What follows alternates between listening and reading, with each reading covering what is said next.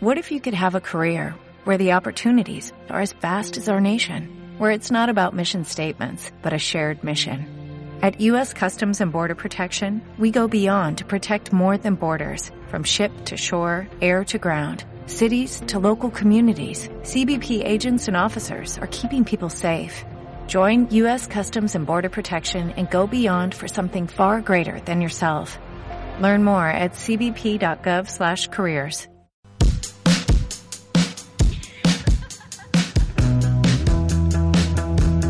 La voz de Wiki. Ideas para una vida saludable. A Mirene Antolí y María José Fuertes.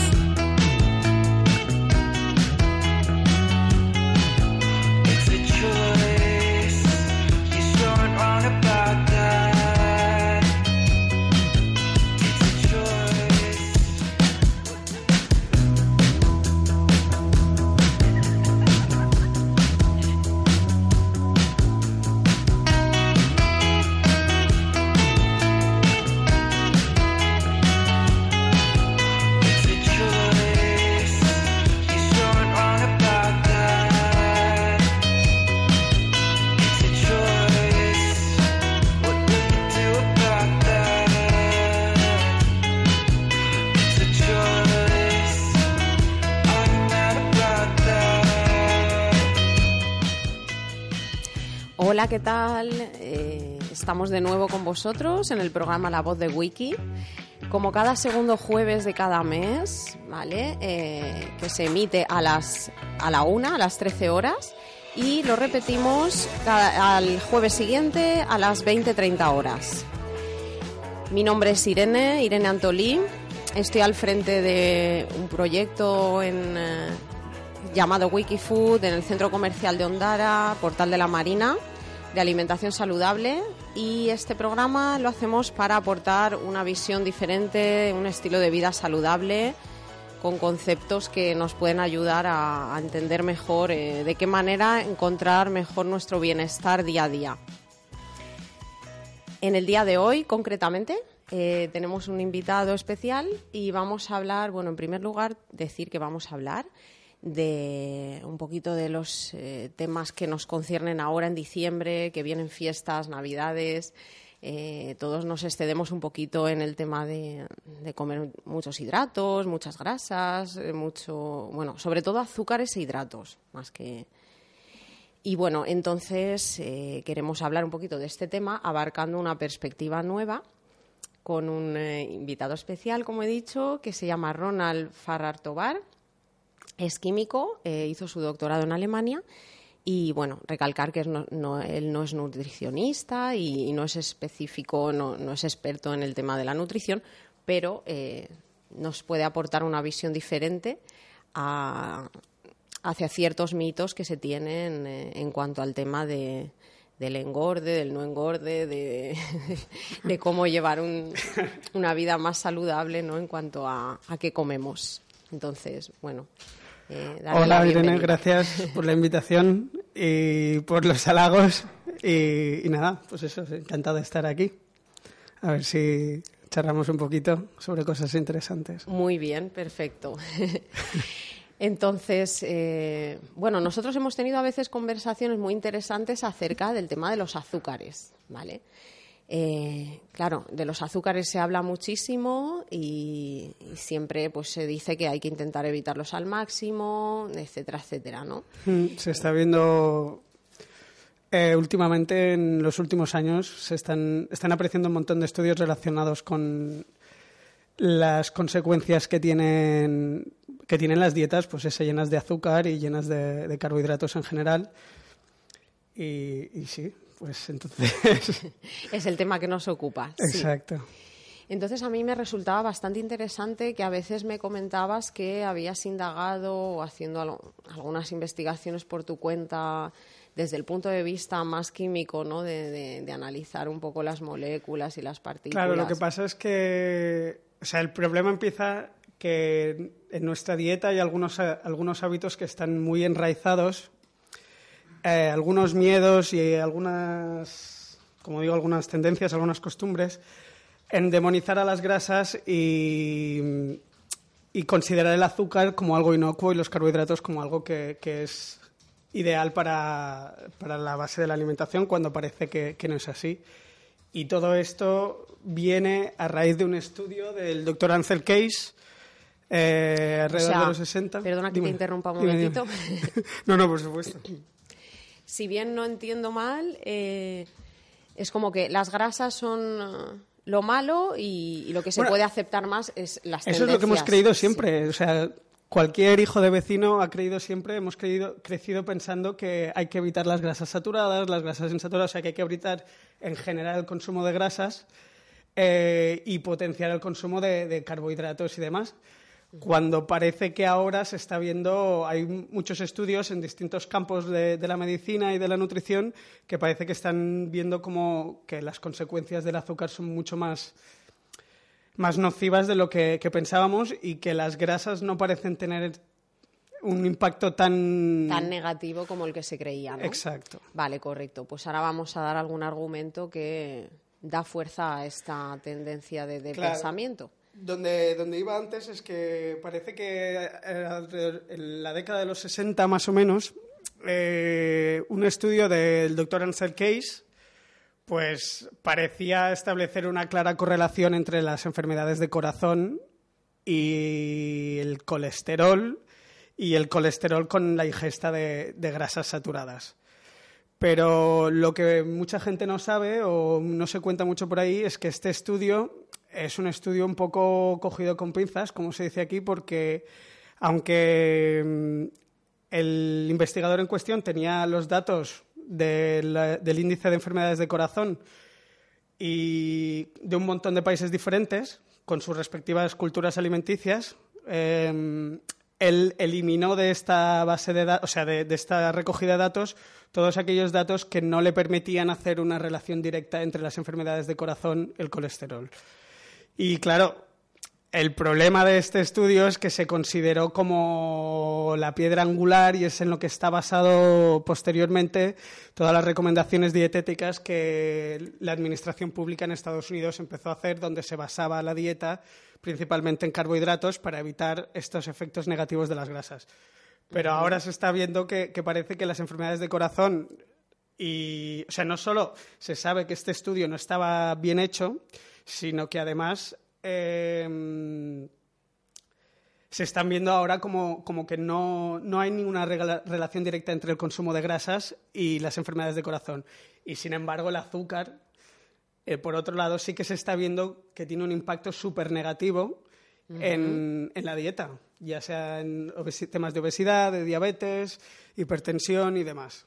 Cierto, sí, sí. eh, es muy cierto que ahora han salido much- a la luz muchísimas eh, investigaciones científicas que demuestran que el azúcar es primeramente sumamente adictiva. Incluso yo lo he visto en bastantes reportajes, bastante más que, que la cocaína, por ejemplo. La- o sea que realmente es, es una droga, es muy adictiva y partiendo de esa base ya, aparte, el- todo lo que puede causar ¿no? en el organismo.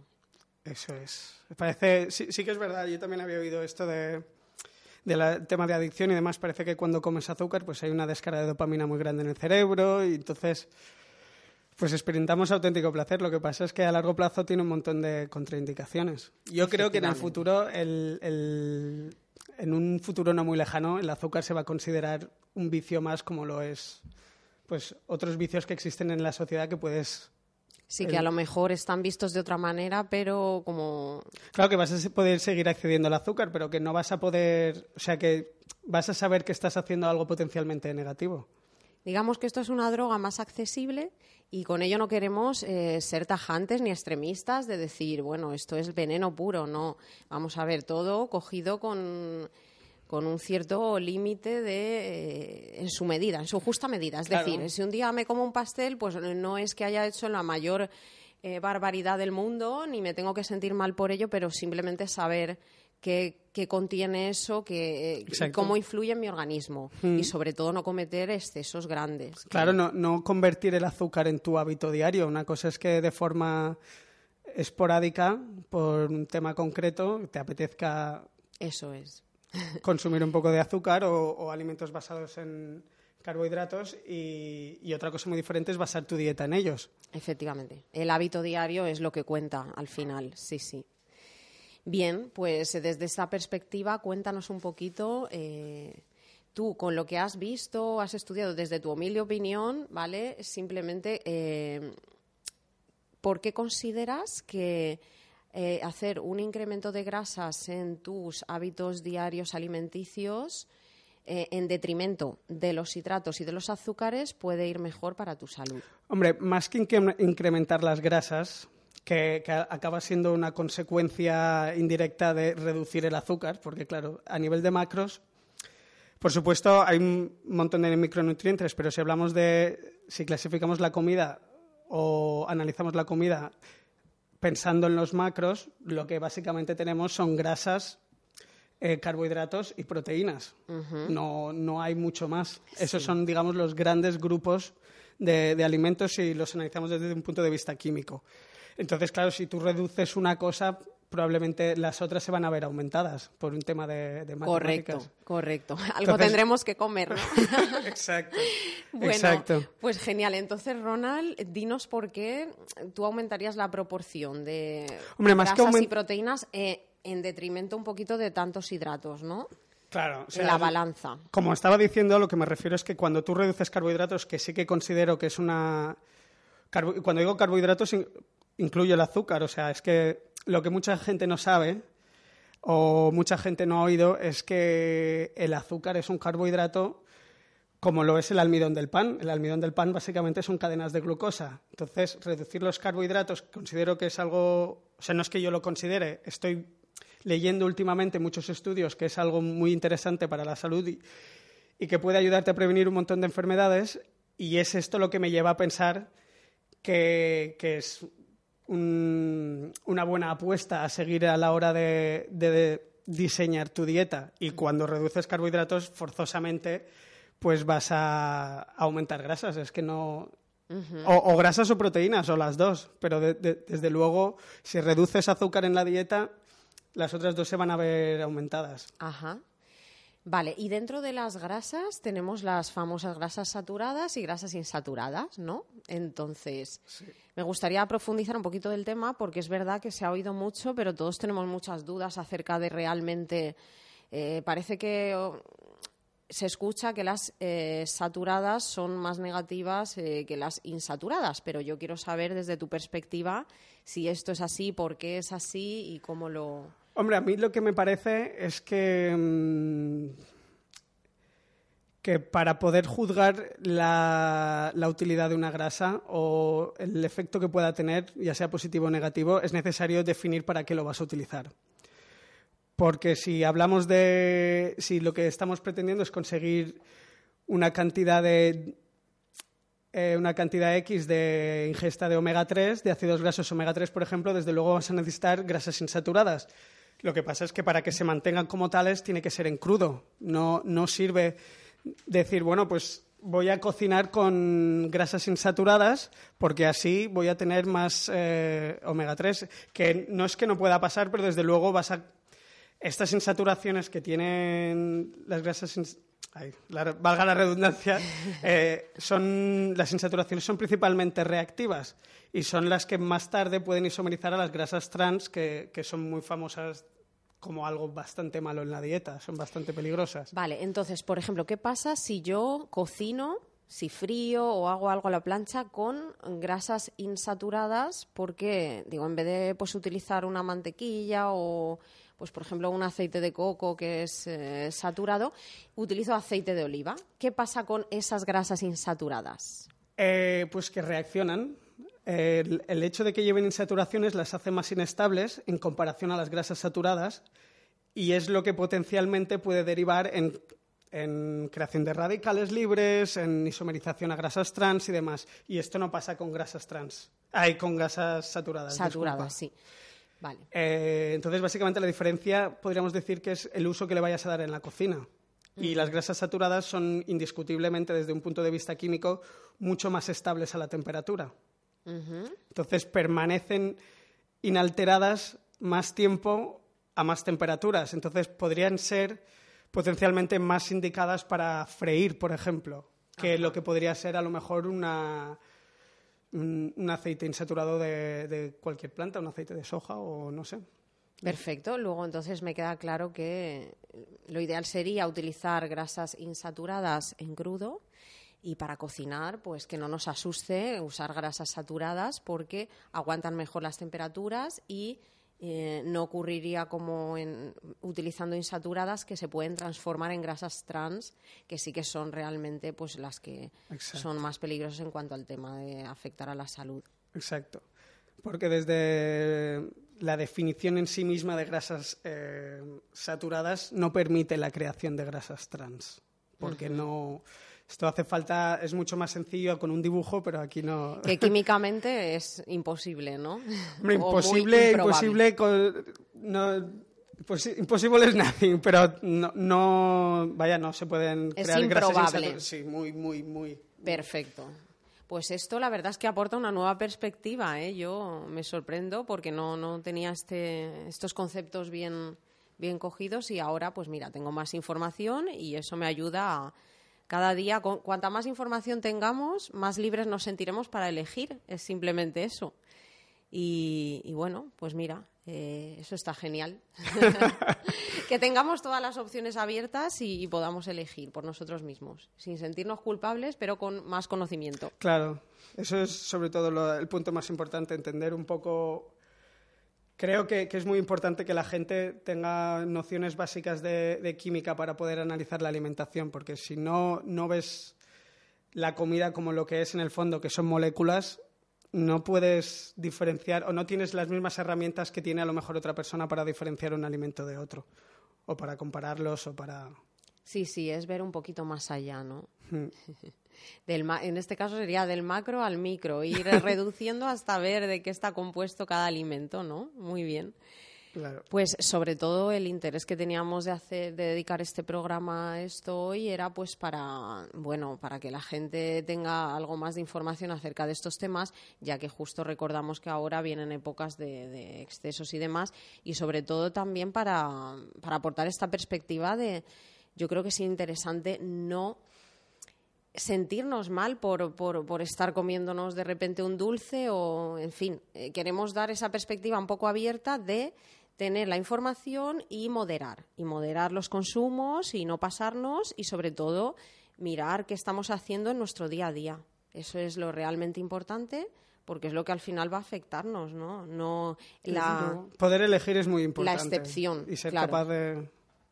Sí, poder elegir y sentirse Tener libre las para herramientas elegir. para juzgar las cosas es algo crucial. Correcto. Y tener la oportunidad de, de probar cosas diferentes, como por ejemplo en el portal de la Marina, Wikifood, que tenemos eh, alimentación muy diferente también para el que quiera experimentar. eh. Hombre, desde luego hay un montón de opciones para mm, reducir eh, azúcar y ingesta de carbohidratos. Hay un montón de. Sí, sí, sí, sí. Tenemos unas ensaladas muy, muy completas, muy ricas y con muy, muy poca cantidad de hidratos, por ejemplo. y bueno, pues eh, ¿qué cositas más mm, te apetecería comentarnos, Ronald?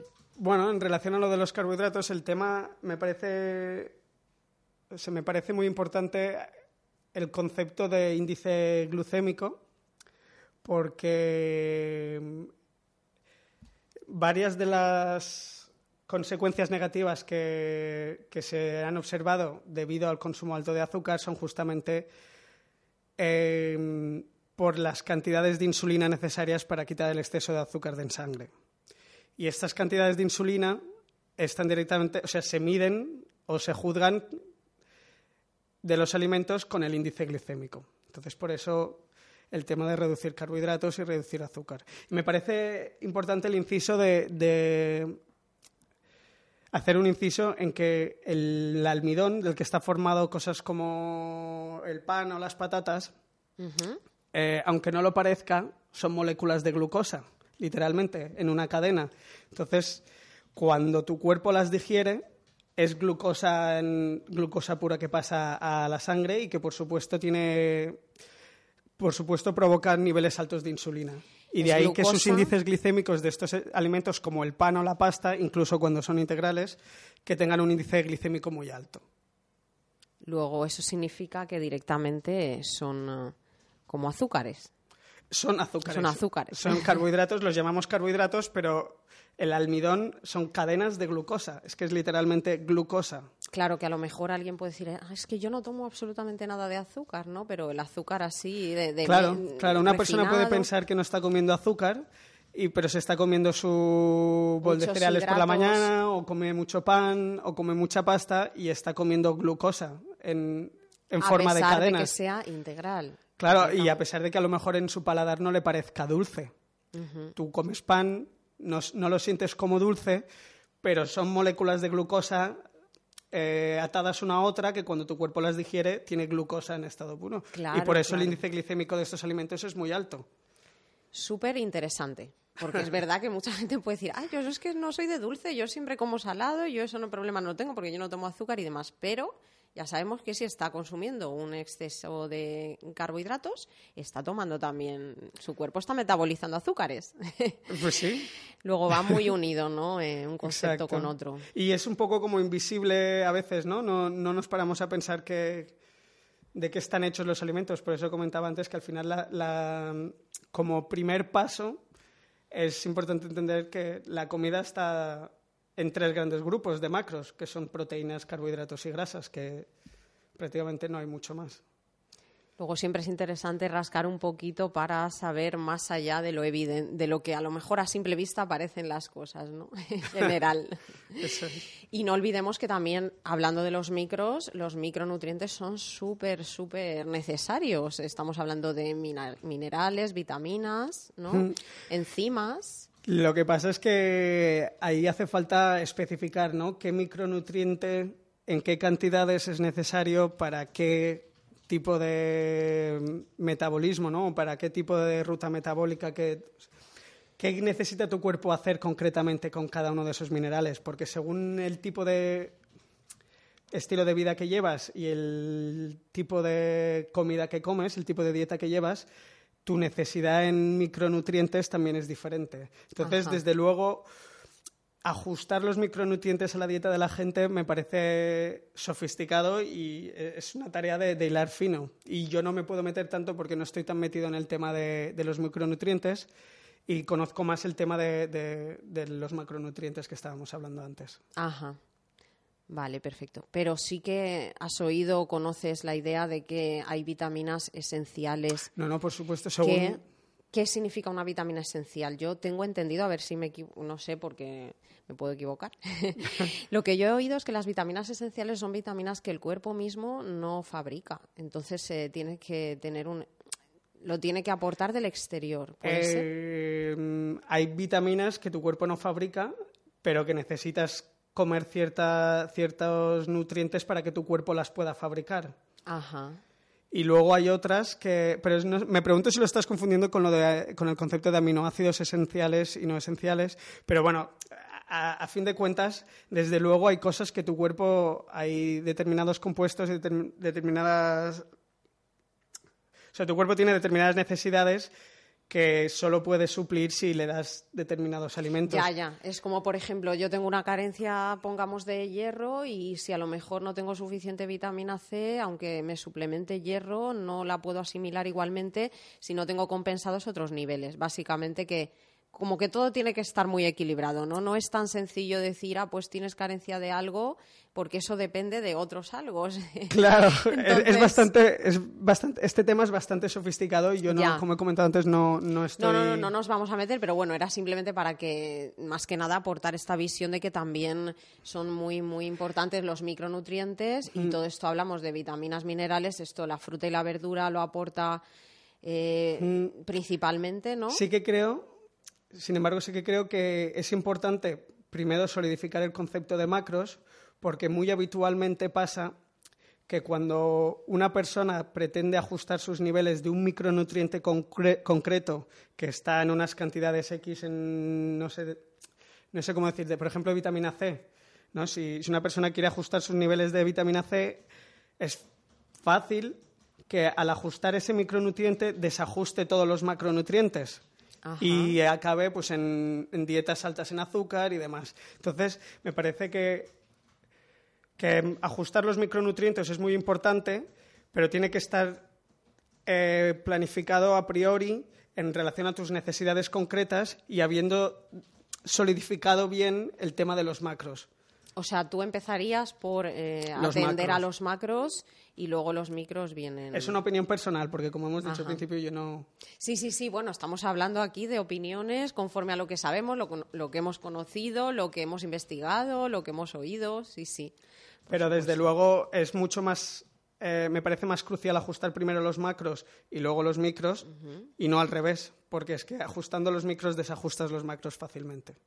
Por, más que nada porque la, la cantidad de micronutrientes que tiene cualquier alimento es muy pequeña en relación a, a- a su esencia, a, a lo que es, que son los macros. Sí, Es que en cuando tú estás proporción. comiendo un bistec de carne, por supuesto estás comiendo hierro y estás comiendo un montón de micro- mm, micronutrientes, Micronutrientes, sí. pero lo que estás comiendo principalmente son proteínas y, y grasas. Claro, claro, claro. Sí, En sí. cantidades al menos. O sea, Sí, la cantidad de una cosa y la otra es...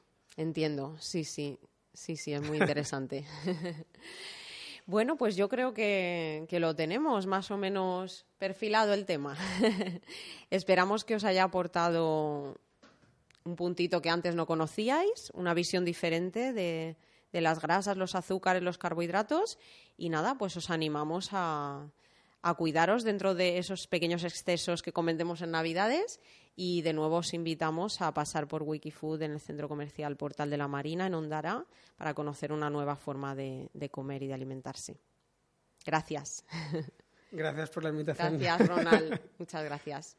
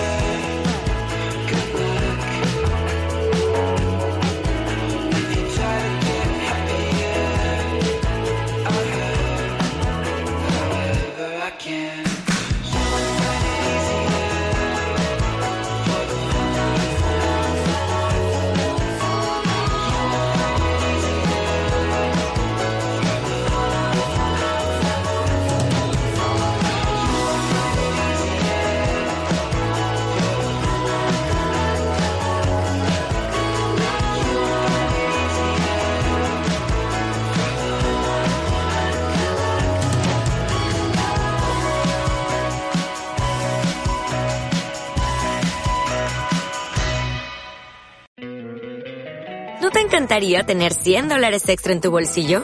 Haz que un experto bilingüe de TurboTax declare tus impuestos para el 31 de marzo y obtén 100 dólares de vuelta al instante. Porque no importa cuáles hayan sido tus logros del año pasado, TurboTax hace que cuenten. Obtén 100 dólares de vuelta y tus impuestos con 100% de precisión. Solo con Intuit TurboTax. Debes declarar para el 31 de marzo. Crédito solo aplicable al costo de la presentación federal con TurboTax Full Service. Oferta sujeta a cambios o cancelación en cualquier momento.